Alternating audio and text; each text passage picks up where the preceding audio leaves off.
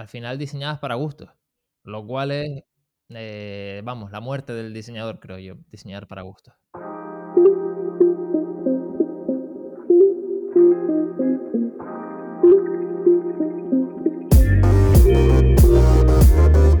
Hola a todos y bienvenidos al episodio número 8 de Hipercreativo.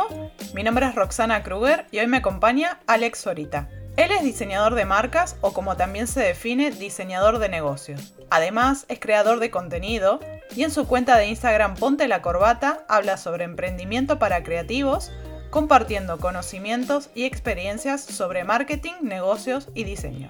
Alex también nos habla sobre su proceso de estrategia a la hora de desarrollar una marca y sobre cómo los diseñadores pueden ser piezas clave a la hora de personificar a las empresas conectarlas con su audiencia y cumplir las metas del cliente. Espero que disfrutes de esta conversación y ahora sí, vamos a la entrevista. Hola Alex, muchísimas gracias por estar conmigo en un nuevo episodio de Hipercreativo Podcast. Eh, para aquellos que no te conocen, si te puedes eh, presentar, decirnos quién eres y a qué te dedicas. ¿Qué tal, Roxana? Pues mira, un placer estar aquí contigo, que hemos hablado un montón por Instagram y nunca nos habíamos conocido, así que está guay que empecemos así. Eh, pues mira, yo me defino como diseñador de marcas, que mucha gente me pregunta un poco qué, qué significa eso, ¿no? Pues yo utilizo esa, esa forma de presentarme, ¿no? Porque me parece que también suscita preguntas y quizás genera una curiosidad y me permite también hablar un poco de mi trabajo. Y lo que hago básicamente es trabajar con marcas que necesitan definirse, definir a su audiencia, eh, y encontrar metas en común. Y yo ayudo a, digamos, facilitar eso con diseño. Genial. He visto por ahí que también te defines, eh, además de como diseñador de marcas, de eh, diseñador de negocios. Ah, ¿Nos puedes expandir un poco más en esto? ¿Qué quieres, ¿Qué quieres decir con esto? ¿Qué es lo que buscas precisamente con ser un diseñador de negocios?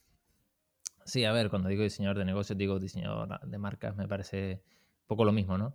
Eh, lo que intento transmitir es que mm, el diseñador gráfico como tal me parece un concepto muy limitado. Eh, si te das cuenta, si lo leemos literalmente, diseñador gráfico, lo único que haces es crear gráficos. Es decir, eh, alguien más piensa, tú simplemente eres una persona que hace lo que le piden a la carta, ¿no? Necesito un banner, necesito un flyer, necesito...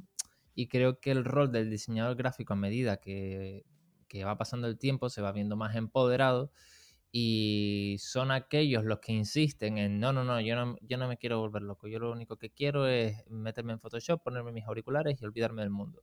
Son aquellos en realidad los que se van a ver más afectados en, todo el crecimiento digital y demás porque van a ser probablemente muy pronto sustituidos por inteligencia artificial, por, eh, bueno, mil cosas que están pasando eh, que funcionan, va mucho más rápido que cualquiera de nosotros, ¿no?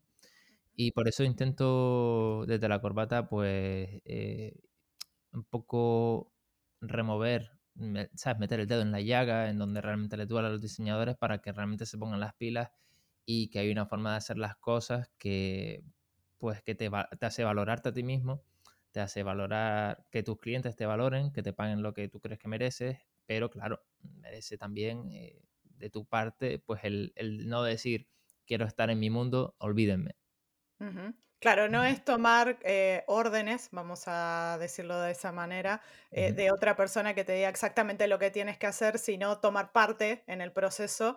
Eh, de alguna manera también entiendo que guiarlo, de alguna forma, para mm, cumplir un objetivo, entiendo que.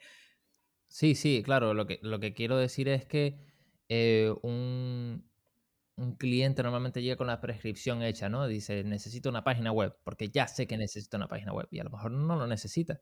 Entonces ahí es donde tú con tu expertise, ¿no? Con tu experiencia y con lo que tú puedes aportar, eh, pues deberías eh, hacer un análisis, a través, un análisis estratégico eh, para determinar si esa es realmente la solución. Puede que el cliente tenga razón, pero para mí también creo que hay también como mucho margen ético en el diseño, ¿no? Y en el sector creativo, como que todo vale y como no está regulado, no está regulado como puede ser a lo mejor la medicina o no está regulado como puede ser eh, la abogacía, pues eh, se da lugar a, eh, sí, yo hago lo que tú me pides, lo hago mm, al final no te, no te da ningún resultado, no te, em, tú estás frustrado, yo estoy frustrado, mm, mala relación, eh, me pagas poco, más frustrado todavía, entonces es lo que quiero evitar. Sí, es, es, un círculo vicioso del que al final no se sale si no estamos un poco más implicados quizá o más colaborativos con el, con el cliente también. así es. Y precisamente hablando de eso, de esto de hacer un análisis estratégico, ¿cuál es el proceso que sigues para hacer ese análisis estratégico? ¿Cuáles son los pasos o cómo haces el diseño de esa estrategia precisamente con el cliente? Bueno, yo lo divido en, digamos, tres grandes pasos, ¿no? cada paso... Eh, yo aquí me gusta decir que el diseñador es un poco un... A veces no sé si digo bien esta palabra, traumaturgo o taumaturgo, ¿no? Que es como un canalizador de energía, ¿no? Es como una especie de mago, una especie de chamán. Y es verdad, o sea, lo que hace el diseñador en este papel de estratega es realmente canalizar, o más que canalizar, es em, catalizar la información del, que te da el cliente y buscar esa información clave que la puedas luego transformar en ya sea diseño o sea a lo mejor la forma en la que tienen de hablar los empleados con, los clientes de la empresa. Entonces, eh, por ejemplo, eh, bueno, te cuento un poco en qué consisten estos tres pasos. El primer paso consiste en definir quién es la empresa. Eh, y en definir la empresa no es, simplemente qué es lo que hacen o cuál es su producto, su servicio, sino eh, ir más allá, cuáles son, evidentemente, se habla mucho de esto, ¿no? De los valores, de, lo que es importante para ellos, pero también a mí me gusta también llegar a personificar esa empresa, ¿no? Como si fuera una entidad en sí misma, eh, con sus gustos, con sus disgustos, con etcétera, ¿no? en ese paso de definir al... Es que, claro, se me podrían ir las horas aquí explicándolo, ¿no? Pero básicamente lo que intentamos es eso, con distintos ejercicios y el diseñador, em, lo que intento yo también explicar muchas veces es que tiene un papel clave y es realmente donde realmente brilla. Porque si tú simplemente pasas un formulario al cliente para que te lo rellenen con unas preguntas, el cliente, em, pues al final o va a poner el mínimo esfuerzo o no va a entender la pregunta o vete tú a saber. Y al final lo que hace el diseñador es básicamente eso, ¿no? Ser ese medio por el cual extrae esa información y en tiempo real se verifica. O sea, ¿es esto lo que estás queriendo decir? Sí. Eso por un lado, definir al, a los perdón, a la empresa, ¿no? O al negocio. Luego definir a los clientes. Y los clientes los definimos a un nivel, a mí me gusta decirlo que, porque además es el ejercicio, por mi experiencia, favorito de los clientes, porque se lo pasan muy bien, se ríen mucho y demás. Eh, tenemos que saber hasta la marca de calzoncillos que llevan. Tenemos que saber em, si en una serie, por ejemplo, yo que sé, en la casa de papel, quién es su personaje favorito, ¿no? Ese tipo de cosas. Y yo creo que eso eh, te da un perfil psicológico del, cliente muy claro, ¿no? Em, no es lo mismo que le guste más Nairobi que que le guste Berlín. No, claro, evidentemente porque son cosas completamente diferentes y las, sí, e, e, entiendo que de alguna manera si te sientes identificado con un personaje u otro, eso también dice algo de ti. Claro. Entonces al final de eso aprendes. Claro, claro. Entonces a lo mejor dicen, bueno, me gusta Berlín, pero no me gusta lo machista que es. Entonces ahí empieza a definir y por ahí puedes sacar un montón de información útil. Y e, en eso se trata de definir a los clientes, ¿no? Y los clientes a mí me gusta definir tres, creo que tres es en muchas cosas el número mágico, ¿no? Es lo que te permite dibujar un triángulo, es lo que te permite eh, crear una tercera dimensión que realmente, pues eso, te, permite crear algo con más volumen.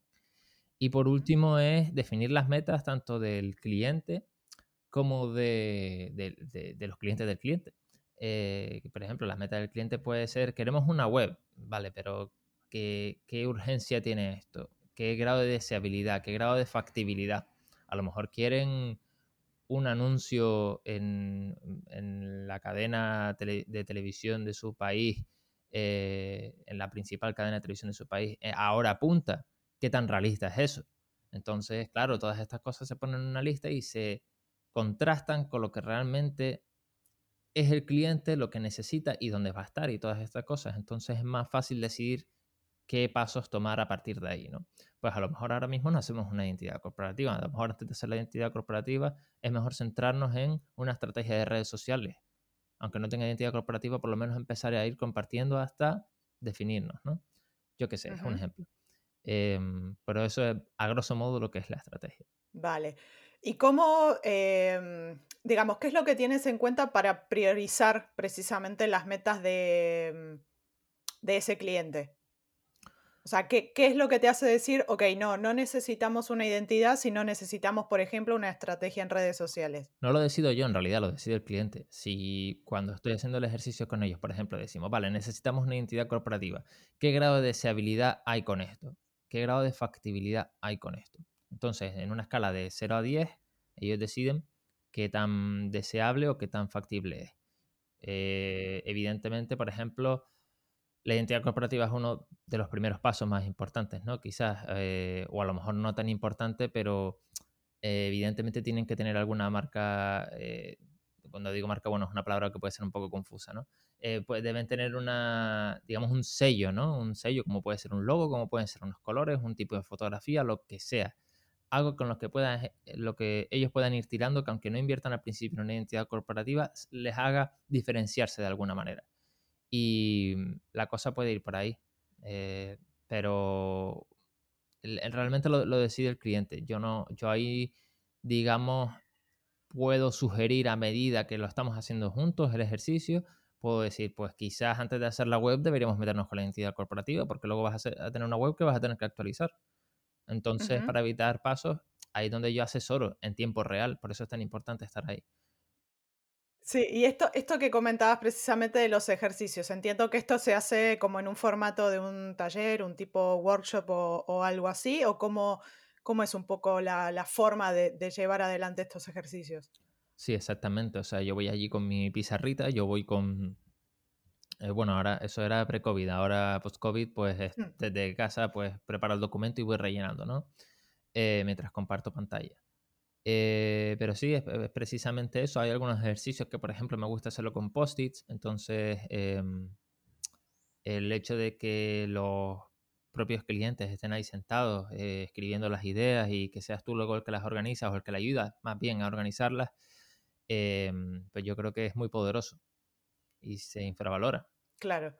Esto, y dentro de estos tipos de talleres o estos workshops, ¿qué es lo que notas que al igual cuesta un poquitito más o cuáles son un poco los retos que se presentan en ese tipo de, estrategias? Digo, lo digo más que todo pensando en eh, gente que quizá nunca lo ha hecho y dice, bueno, mm, ¿a qué me voy a enfrentar? Porque también entiendo que habrá que leer un poco la habitación, ver cómo están esos ánimos, en el mm. caso de que esto sea obviamente presencial, que se hace todavía más complicado cuando es virtual, porque es más difícil de de ver un poco las energías que hay a través de una, de una pantalla. ¿Cómo, lo haces esto?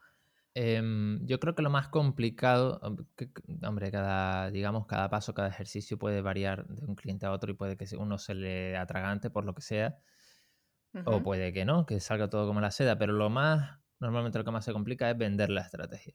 Es probablemente el paso que más práctica lleva eh, porque te van a, muchos clientes te van a decir, es que yo no quiero estrategia, yo simplemente quiero un logo y quiero unos colores, no me vuelvas loco. Entonces, em, digamos que el arte de vender la estrategia es para mí es parte de la estrategia, ¿no? Eh, y, mm, y, una vez, digamos que lo tienes más claro, el poder de la estrategia es más fácil venderlo, porque si tú entiendes bien dónde está, dónde radica el poder de tu trabajo, es mucho más fácil explicarlo. Pero sí, vamos, que, en la estrategia lo más difícil es, venderla.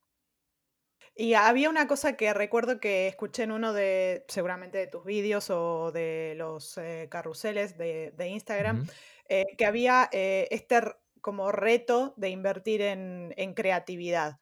que imagino que esto te referías como por parte de los clientes. ¿Por qué hay esta reticencia, vamos a decir, en invertir en creatividad? ¿Cuál es Sí, ¿cuál es el mayor reto que ves por parte de los clientes a la hora de enfrentarse a este tipo de cosas? Como también lo que decías de eh, no me hagas pensar demasiado, yo lo que quiero es esto y mm. dejémoslo ahí.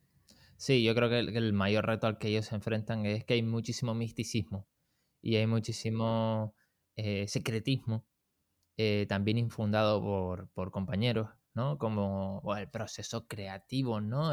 todo como muy artístico, muy eh, no te puedo explicar bien cómo funciona. Y esto, pues, a cualquiera le da miedo. O sea, me estás diciendo que invierta un montón de dinero en, el trabajo que tú me quieras hacer pero no entiendo qué es lo que hace. O sea, eh, evidentemente da, yo creo que es normal que, esa reacción. Y entonces cuando se encuentran a alguien eh, que está dispuesto, digamos, a, yo, por ejemplo, ¿no? Yo siempre estoy dispuesto a ser lo más transparente posible, explico mi proceso lo mejor posible. De hecho, ah, sí, esto es lo que iba a decir antes. Yo eh, tengo un documento en el que explico, pues, a grosso modo, como qué es lo que pueden esperar. Eh, y también creo que ayuda mucho, no lo he hecho, pero creo que puede ayudar mucho tener una sesión, por ejemplo, de estrategia en tu web, que ellos puedan entrar, eh, a lo mejor mm, dar, dar, su email y que se las mandas en un correo para que se descarguen a lo mejor una sesión de estrategia de tres o cinco horas eh, y que vean exactamente cómo trabajas. Y yo creo que esa transparencia creo que ayuda mucho también a, a que confíen en ti. Claro para que sí, que se les haga un poco más cómodo pensar en que esto realmente va a tener un objetivo claro, unos pasos claros y, que esto nos va a llevar a algo, porque sí que es verdad que esto del, eh, genio creativo a veces eh, y de que de pronto me va a venir la inspiración y vamos a sacar el trabajo adelante, sí que es verdad que, que fue una de las cosas que a mí más me chocó, sobre todo al principio a la hora de meterme en diseño, era esta subjetividad del tema del diseño, de cómo puedo calcular en qué momento me va a venir la, famosa creatividad o inspiración para decir, hago este trabajo cuando hay un deadline, cuando hay eh, ciertas cosas por hacer en un tiempo estipulado. Eh, y sí que es verdad que al principio era como, bueno, no, lo primero hay que buscar un proceso claro para poder hacer, hacer algo. Sí, exactamente. Y por eso digo que, los grandes culpables de esa desconfianza somos nosotros mismos porque hemos querido ir de, de, misterioso, de, no sé, de, no sé ni de qué, porque yo he trabajado con muchísima gente, lo hablaba el otro día, he trabajado con muchísima gente que ha querido, eh, digamos, instar el secretismo en su forma de hacer las cosas, ¿no? El no, no, todavía no te lo puedo contar esto, pero cuando te lo cuente vas a flipar, ¿no? Luego te lo cuenta y dice, pues tampoco para tanto. Y, y, me ha pasado en proyectos y en demás que no, no, no, por, ahora no enseñamos nada. Esto va a ser el boom cuando lo enseñemos. Luego lo enseñas y no pasa nada. Yo creo que, que, la gente se equivoca mucho en, en, cuanto a enseñar el proceso y demás. Bueno, eso, eso ya también es otra charla, ¿no? Pero eh, sí, yo creo que los creativos, cuanto más transparentes, mejor. Vale. Eh, y precisamente eh, dentro de lo que, bueno, que me imagino que habrás obviamente evolucionado en todos los años que ya te dedicas a esto. ¿Cuáles ves que son los mayores beneficios a la hora de hacer este tipo de trabajo colaborativo con los, con los clientes? Por si hay un diseñador que poco a poco se está metiendo en esto, o precisamente hay algún cliente que mm, de pronto se ha encontrado con el típico, vamos a decir, sin que esto suene mal, el típico diseñador gráfico que solo tiene un brief y se pone a trabajar contra decir, no, tengo un proceso, un proceso creativo colaborativo en este caso, donde te incluyo, donde vamos a hacer un trabajo mucho de pensar, por lo menos así yo se lo digo a la gente, que te haré pensar mucho, eh, ¿cuáles son los mayores beneficios precisamente de, todo esto? Yo creo que, mm, que, es difícil ponerlo en palabras porque es algo muy mm, personal y muy quizás incluso que lleva los sentimientos, ¿sabes? Yo he tenido relaciones con mis clientes que han sido muy estrechas, ¿sabes? De decir, eh, tú nos has entendido mejor que nadie, tú em, has conseguido poner en palabras lo que llevamos años diciendo, pero no lo sabíamos decirlo muy bien.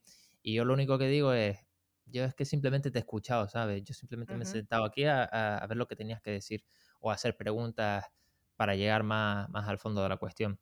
Y, y ese nivel, esto es, un poco el, efecto este de cuando alguien, mm, alguien cree que te conoce más, no por hablar, no porque tú le hables a ellos de ti, sino porque ellos te hablan de ellos. Entonces este efecto de que, por ejemplo, eh, tú sabes más de mí que yo de ti, simplemente porque yo he publicado mucho más en redes sociales.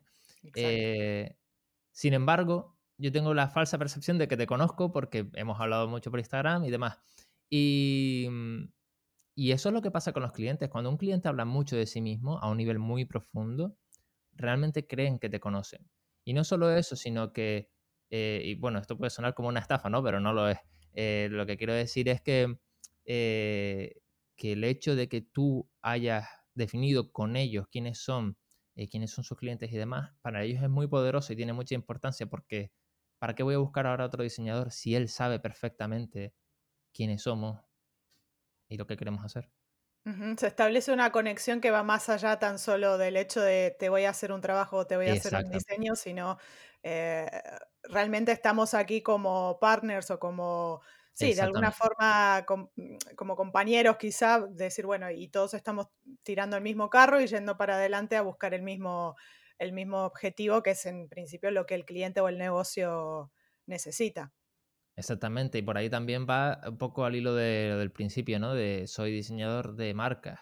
Eh, creo que es mucho más amplio que el diseñador gráfico que simplemente le dices que un flyer son 20 eh, euros, me voy por donde vine. No, no, aquí se establece una relación y yo no soy alguien que está ahí para diseñar lo que tú quieres, sino que soy un, lo que te he dicho, un socio que toma decisiones con ustedes. Claro. Genial. Y que eh, dentro de, bueno, porque esto te lo he visto decir mucho, dentro ya del tema diseñadores, ¿cuál es em, uno de los mayores errores que crees que cometen los diseñadores? Y entre, entre esto voy a también citar algún video tuyo en el que ya has dicho el tema de la originalidad, que esto me llamó muchísimo la atención.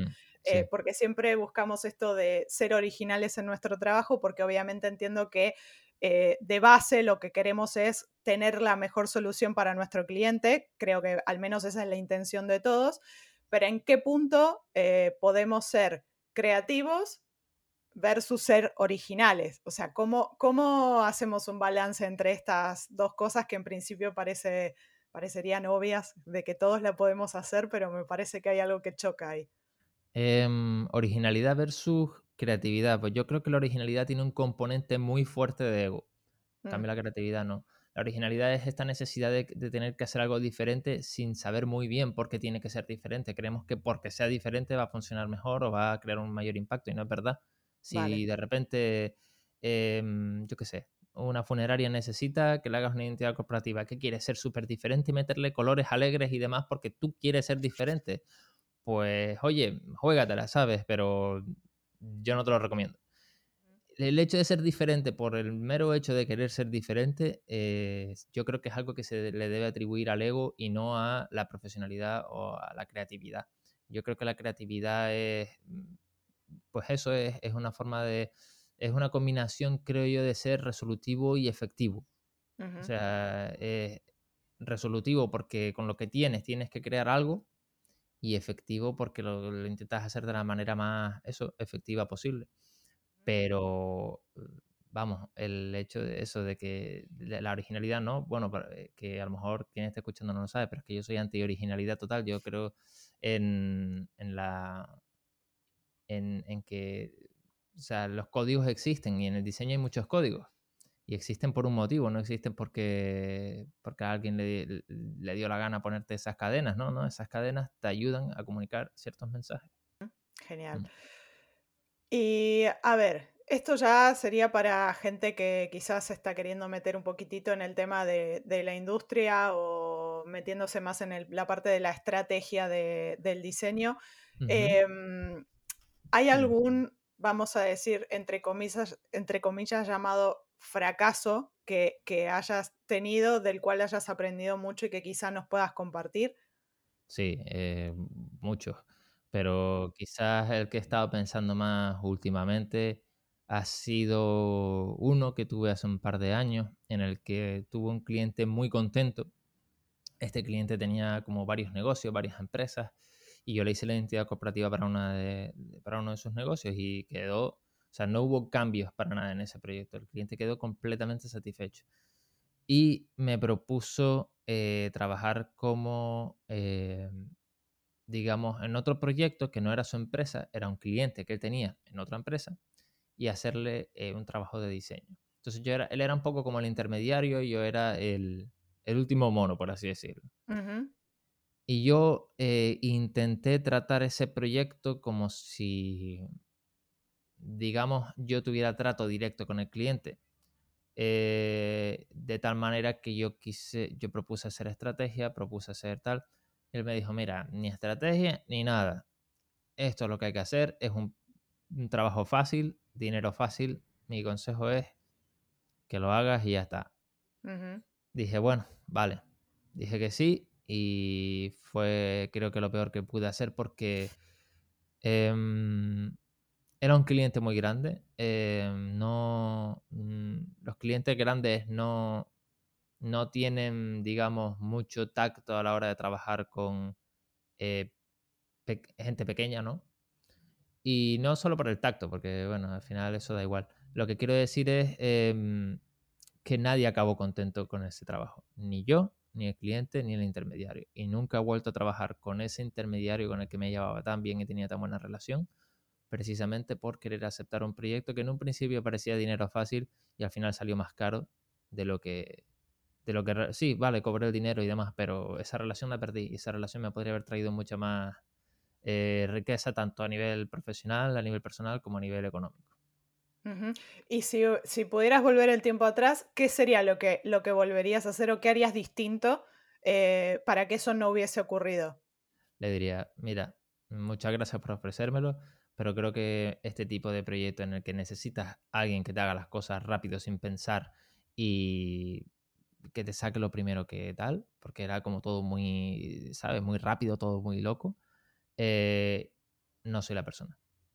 ¿sabes? No soy la persona adecuada. Busca a una persona que, que trabaje de esa forma, que haga eso así, porque yo soy de hacer mil preguntas y por eso tengo un proceso estratégico, porque para eso hago las mil preguntas. Si no tengo el proceso estra- estratégico, te voy a hacer las mil preguntas a medida que vayamos avanzando. Y te vas a estresar, yo también me voy a estresar. Y eso fue lo que pasó precisamente. Claro, había un montón de a- a- asumir, quizá entiendo muchísimas cosas y en realidad no había respuestas para muchas, ade- sumado a que habiendo un intermediario la cosa todavía se vuelve más complicada. Al final diseñadas para gustos, lo cual es, eh, vamos, la muerte del diseñador, creo yo, diseñar para gustos.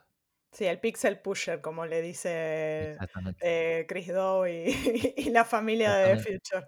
Eso era lo que, lo que yo era. Entonces yo pretendía cobrar el proyecto como alguien que no es un pixel pusher, pero eso es lo que era.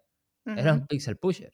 Entonces, claro, ellos estaban pagando más de lo que creían. eh, yo, no estaba, yo estaba cobrando menos de lo que creía y además estaba mm, súper estresado. No sé, un desastre. Eh, Ojalá hubiera dicho que no eso. Vale, bueno, eso ya es un buen, eh, es un buen eh, aprendizaje, creo que para todos, para los que quizás se están metiendo poquito a poco en, en estrategia. Eh, ¿y qué recomendación le darías a una persona para que pudiera iniciarse? Ya sea mm, cursos que deberían hacer o qué deberían escuchar o ver o por dónde deberían empezar mínimamente o cuáles deberían ser los primeros pasos para para poder empezar a hacer un trabajo más estratégico dentro de su proceso creativo. Mira, esto me recuerda un poco a la pregunta que hacen eh, en muchas entrevistas, que me parece muy buena, pero yo ya como que tengo una respuesta estandarizada y creo que es, es aplicable a esto. Y es, ¿qué consejo me daría yo si estuviera empezando ahora? ¿no? Y el consejo que me daría es, eh, creo que el más importante es hacer cosas aunque no te las pidan. Es decir, si tú quieres hacer la identidad corporativa de esa empresa de tu ciudad que te gusta tanto, que te, te, te gustan sus servicios o no te gustan, sino que al contrario te parece que la identidad corporativa es malísima y demás, eh, pues haz algo al respecto. Aunque ellos no te contraten, eh, intenta crear lo que tú crees que tienes que hacer y no esperes, no esperes o, o no intentes impresionarles. Y de hecho, eso te abre muchísimas puertas y al final, a lo mejor al final acabas trabajando para esa empresa. A lo mejor te roban los diseños, pues que te los roben. No importa. ¿Sabes? ¿Qué, qué, qué iba a pasar si no lo hacías? No iba a pasar nada de todas formas. Entonces, eh, eso es lo que, lo que recomendaría. Haz cosas aunque no te las pidan. Vale, e incluso aunque quizá no estés preparado, ese también sería el caso. ¿Y qué significa estar preparado? Suponiendo que, bueno, nunca lo he hecho. Es la primera vez que, no sé, X, quiero hacer un ejercicio eh, que sea un poquito más estratégico. Nunca lo he hecho. ¿Lo, ha- lo- lo recomendarías que la gente lo hiciera igual, aunque nunca lo hayan hecho? ¿O que intentaran quizá primero hacerlo, eh, no sé, con un colega o algo de esto para ver si, primero, cuál es la experiencia? Sí, eh, yo siempre digo lo mismo, ¿no? Eh, y así es como me enseñaron a mí en la universidad, por lo menos. Aprovecha un espacio en el que tú te sientas seguro para hacer algo a lo mejor que no has hecho nunca. Una entidad corporativa, un proceso estratégico. Los primeros, mira, yo los primeros procesos estratégicos los hice eh, con mis ejercicios de, mm, en la universidad, luego lo empecé a hacer conmigo mismo, mi marca personal, luego se lo hice a mi pareja para su negocio, eh, luego se lo empecé a hacer a, empresas ficticias que yo me imaginaba, hice, hice un proyecto en el que era eh, una empresa que vendía em, esencias de, basadas en tus recuerdos, por ejemplo, el olor de la casa de tu abuela. Wow. No, claro. Y entonces digo, va, pero ¿cómo, ¿cómo, puedo yo hacerle un branding a esto si, si esto no existe, nunca ha existido? Entonces, ese, ese tipo de ejercicios que te ponen en un, digamos, en un lugar difícil de, de, interpretación, ¿no? Y de canalizar, por lo que decíamos antes, porque sí, sí, tú puedes ser todo lo original del mundo, pero si no se entiende lo que estás haciendo, si de repente se percibe como una marca de perfume, estás fallando porque no es un perfume. Claro, no se está comunicando lo que, lo que se tenía que decir.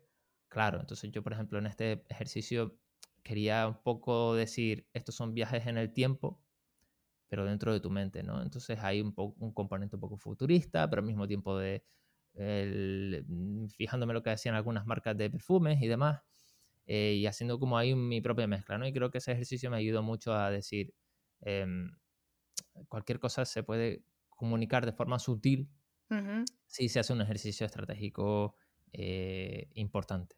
Genial. Eh, ya pasando a una parte para el final más práctica, eh, ¿qué has leído o qué has escuchado o qué has visto recientemente que te haya inspirado, ya sea en tema de estrategia, de creatividad, de diseño, que, quieras compartir o que te haya impactado, que quizá eh, nos puedes compartir? No sé si es creatividad o diseño, me estoy leyendo el libro de, no sé si conoces a Ignatius Farray, el de Vive como un mendigo y baila como un rey es el cómico este. Yo he, sido fan de, de Ignatius Farray desde, no sé, desde que apareció por primera vez en Paramount Comedy. Y mm, de hecho mi, mi profesión frustrada es cómico, o sea, que lo sepa. Y, y estaba leyéndolo y hubo una frase que me gustó mucho y creo que es muy aplicable a, a los procesos estratégicos y esto, ¿no? Y estaba leyendo, a ver si encuentro la línea, dice... Mm, mm, bueno, lo voy a leer. Dice, creando una realidad nueva, una ciudad imaginaria, donde al menos en un contexto determinado esa convivencia es posible y el ansia de libertad que todos llevamos dentro queda colmada por un momento. La libertad, que no es más que un fantasma y un espejismo, por un instante cobra cuerpo. Y lo mismo pasa con el jazz. Básicamente la música jazz también consigue reunir lo profano y lo sagrado, junto a los cantos religiosos con la tradición secular del blues, un adiós con el diablo. Es una música sublime y obscena al mismo tiempo. Y para mí esto es lo que se puede aspirar también en stand-up comedy.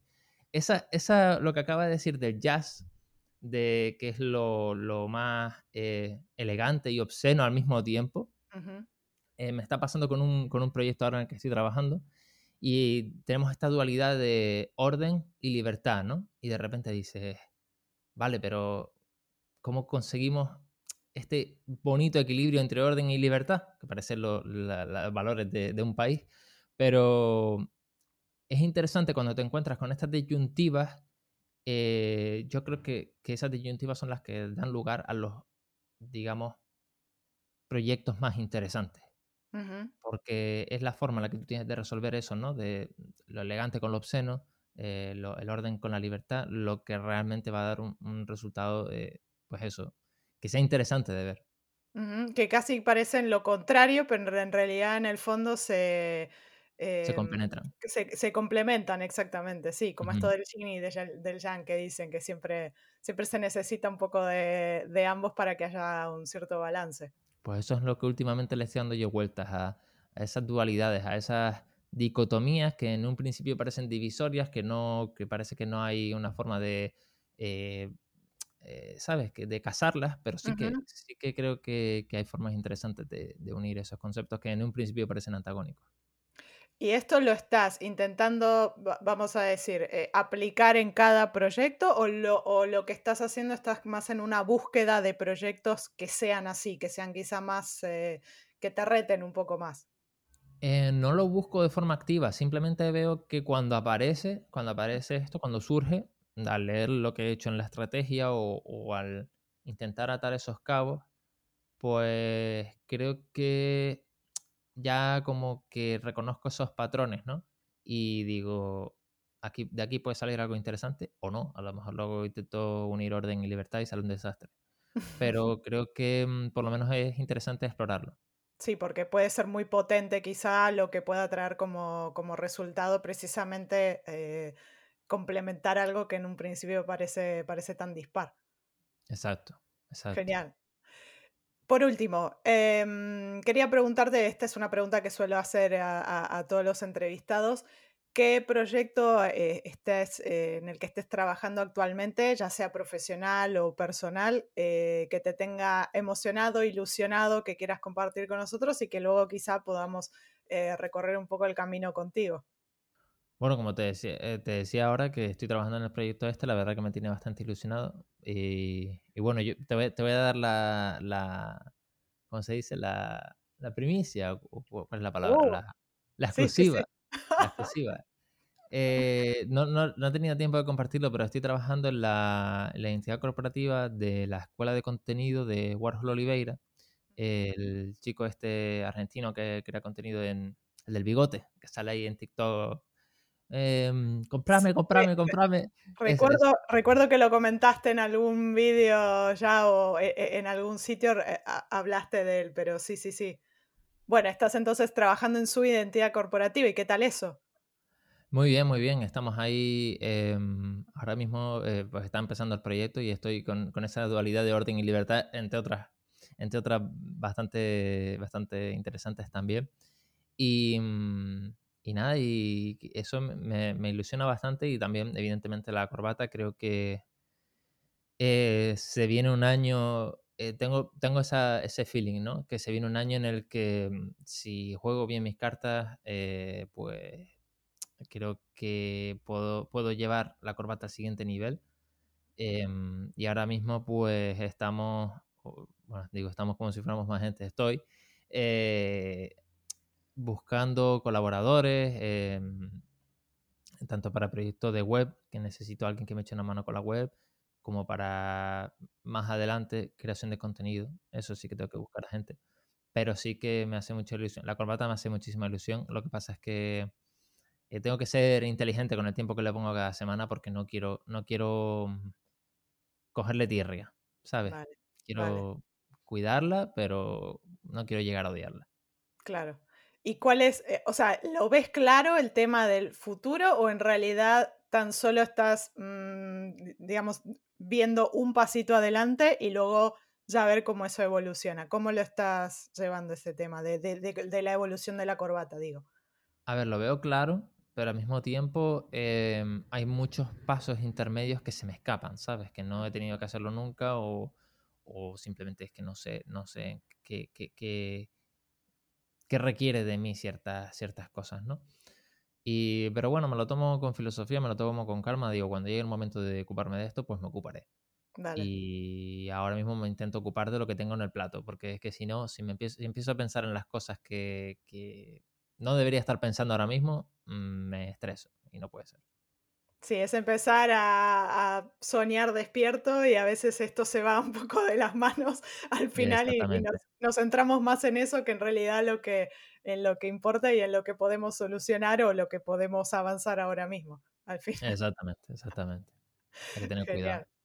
Genial, bueno, pues entonces esperamos seguirte todos y, aunque lo, digas que, ahora eres tú solo en, este, en esto de la corbata, en el fondo creo que estamos todos, porque todos, de, todos los que de alguna manera somos fans, estamos siguiéndote y ahí intentando eh, ver, obviamente, no solo cómo, cómo creces, sino todo ese contenido que compartes con nosotros, que yo creo que, ah, bueno, hablo por, por muchos eh, cuando decimos que nos ha servido muchísimo porque bueno, de hecho creo que ya es obvio toda la, influencia que, tienes obviamente de The Future, de Chris Do y demás, que la comparto en este caso.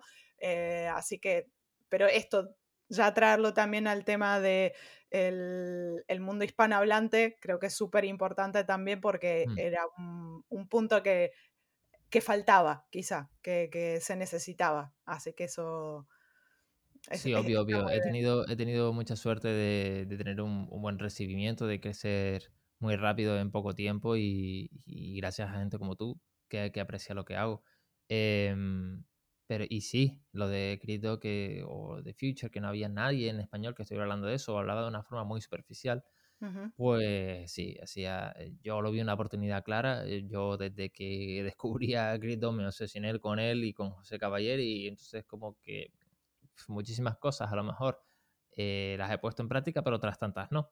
Pero no importa, creo que hablar de ellas, no, aunque no las haya puesto en práctica, creo que es positivo porque saca un debate ahí fuera y, creo que, al final es lo que importa, que, estemos hablando de, estas cuestiones, ¿sabes?